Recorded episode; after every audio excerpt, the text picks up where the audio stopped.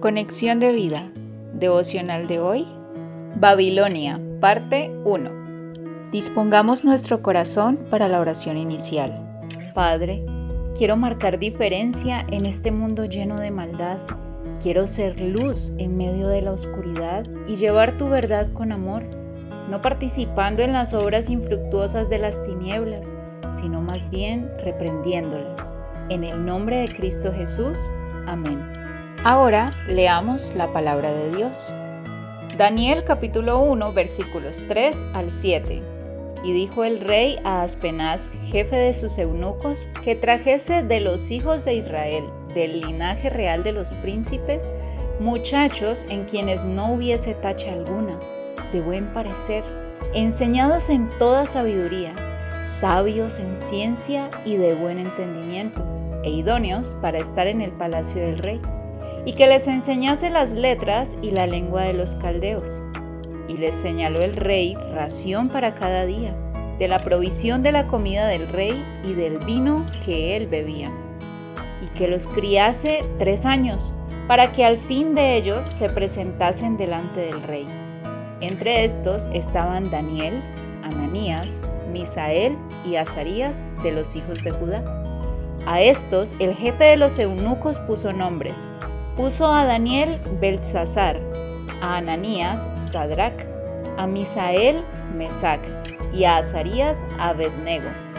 La reflexión de hoy nos dice: Jerusalén fue sitiada por Nabucodonosor, rey de Babilonia. Muchos del pueblo fueron llevados cautivos al exilio fuera de la región de sus padres. Pero el rey de Babilonia pidió para su servicio jóvenes de Israel y para que estuvieran preparados para servirle fielmente. La estrategia requería tres cosas. Primero, cambiarles su idioma y manera de hablar. Daniel 1.4. Segundo, cambiar su dieta.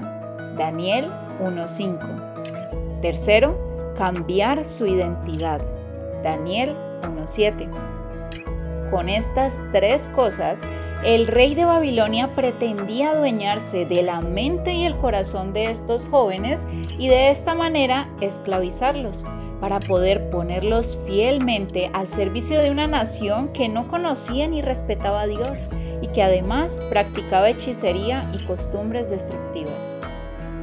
Babilonia al día de hoy está más viva que nunca pues representa el sistema actual de creencias e ideologías del mundo, con la cual el enemigo, el diablo, quiere atrapar a nuestra generación, ponerla a su servicio para al final matarlos, destruirlos y robarles su vida.